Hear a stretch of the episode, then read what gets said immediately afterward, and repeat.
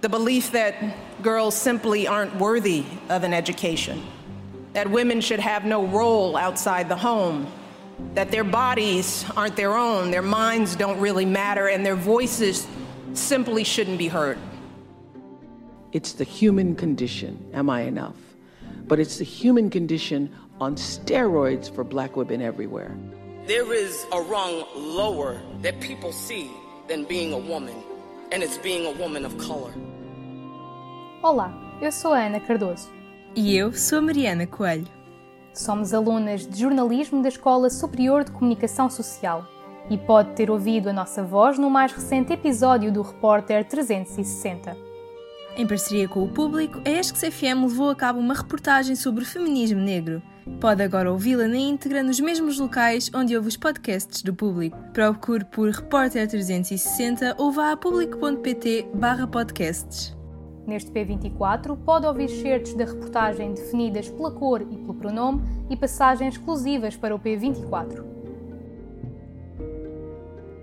Feminismo não é uma teoria, uma prática e um, um, princípio novo. No entanto, a questão do feminismo negro integra aqui uma complexidade que o distingue do que é o feminismo branco ocidental a que nós nos habituamos. Portanto, a ideia da, da interseccionalidade põe aqui cruzamento entre várias formas de violência e discriminação de que a mulher negra é alvo. Nós, enquanto mulheres negras, sofremos discriminação por sermos mulheres, por sermos negras, por sermos mulheres negras, lésbicas, pobres, e portanto há aqui toda uma variedade de elementos que se cruzam em formas de discriminação e violência. O Instituto da Mulher Negra em Portugal é uma associação feminista negra interseccional. Foi idealizado por Joacine Catar Moreira, que procurava responder de forma eficaz às necessidades das mulheres negras em Portugal. O Inmundo foi lançado em outubro de 2018, fruto da união de 30 mulheres. A Ângela Graça foi uma das fundadoras. Hoje ocupa o cargo de presidente. Estruturas, organizações, associações como a Imun são cruciais para podermos, efetivamente, fazer notar que existem mulheres negras de todos os géneros, formas e feitios, com todo o tipo de capacidades e competências possíveis e imaginárias. É preciso desconstruir este, este imaginário de que lugar de pouca escolaridade e de pouca capacidade intelectual e que o nosso lugar é cuidar dos filhos terceiros a criar filhos terceiros, a limpar casas de terceiros ou a cozinhar em restaurantes, restaurantes terceiros. Mas a subalternização da mulher negra não passa só pelo meio familiar. Hoje em dia, ainda são raras as mulheres negras que ocupam cargos de chefia. A Fabiana Lionel, que integra a equipa do Imune, fala sobre o condicionamento no acesso ao mercado de trabalho. Existe uma estrutura racista e essa estrutura racista, ela tanto coloca pessoas negras socialmente num lugar de vulnerabilidade, o que vai impedir muitas mulheres negras de chegarem a uma escolarização de muitos anos. O, o racismo, inclusive, ele é uma barreira para esse capitalismo, né? Porque muitas pessoas com capacidades similares, com, capa com formações até superiores, não vão conseguir um trabalho porque são pessoas negras e isso e ser negro tem uma imagem associada à não confiabilidade, a não capacidade, né, que, que é tudo herança desse processo colonial e escravocrata que a gente é herdeira. Existe a ideia de que a mulher negra tem de ser particularmente forte. Mas como é que o estereótipo pode afetar a saúde mental? A Alexandra Santos, vice-presidente do INMUN, dá-nos a resposta. Eu acho que quando nós falamos em saúde mental e quando nós falamos nesta coisa do ser forte, é isto, é quer dizer, quantas pessoas é que têm que viver com isto, lidar com isto e ao mesmo tempo responder a isto de uma forma que seja aceite, que seja ok, que seja educativa, que seja é uma exigência e é um pedido para a pessoa ser sempre uh, super extraordinária, incrível, né? não pode ser outro, não pode ser menos. Depois esta ideia de ser forte, de ser uh, sempre excelente e temos de ter, temos de ser sempre excelentes, não nos dá a possibilidade de sermos só. É o direito de sermos só pessoas.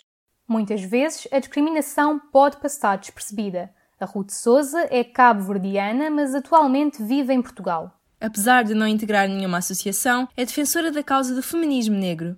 Desde criança que conhece os estereótipos associados ao continente africano. Eu lembro uma vez que eu estava na catequese, mas já foi há muitos anos. Eu disse à rapariga que eu era de Cabo Verde e ela perguntou-me se eu vivia numa casa de palha, no meio do mato. Ah, não, é que hum, na televisão, quando eu vejo as, as reportagens que passam sobre África, eu penso sempre que as pessoas em África vivem em casas de palha, no meio do mato, em tribos, e eu assim, meu Deus, essa imagem estereotipada, essa ideia de que África, as pessoas todas vivem em tribos, no mato. O corpo da mulher negra é visto de forma exótica e sensual.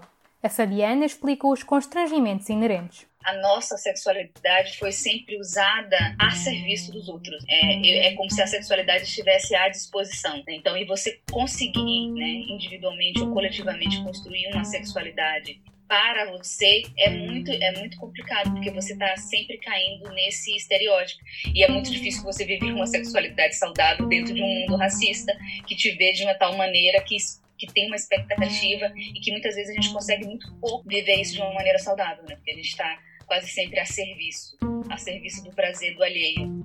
Em Portugal, o passado colonial é romantizado e glorificado.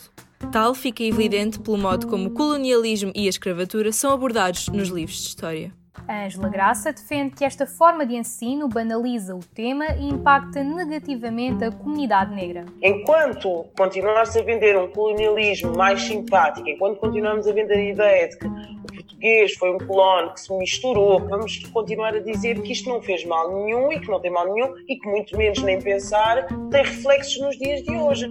A história determina o que cada grupo social é nos dias de hoje. Os negros em Portugal são o que são hoje em Portugal, faça a história o que foi o nosso caminho. O colonialismo deixou cicatrizes na autoestima da comunidade negra. A Paula Swaila é uma luso-guianense e já foi imigrante em França. Conta-nos uma experiência que teve com a irmã mais nova e que a marcou. A minha irmã, ela tem 9 anos e ela não se vê representada positivamente na sociedade ao ponto dela me dizer que não gosta de ser negra.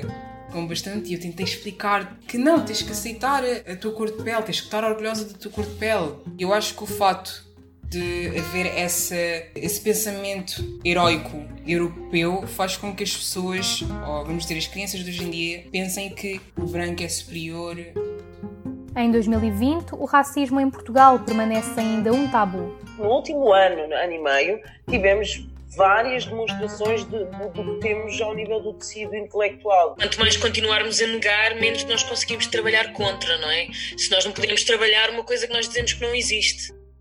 Do P24 é tudo por hoje. Relembramos que pode ouvir a grande reportagem completa nos mesmos locais onde pode ouvir os podcasts do público. Procure por Repórter 360 nas plataformas de áudio ou vá a público.pt podcasts. Tenha um bom dia. O público fica no ouvido.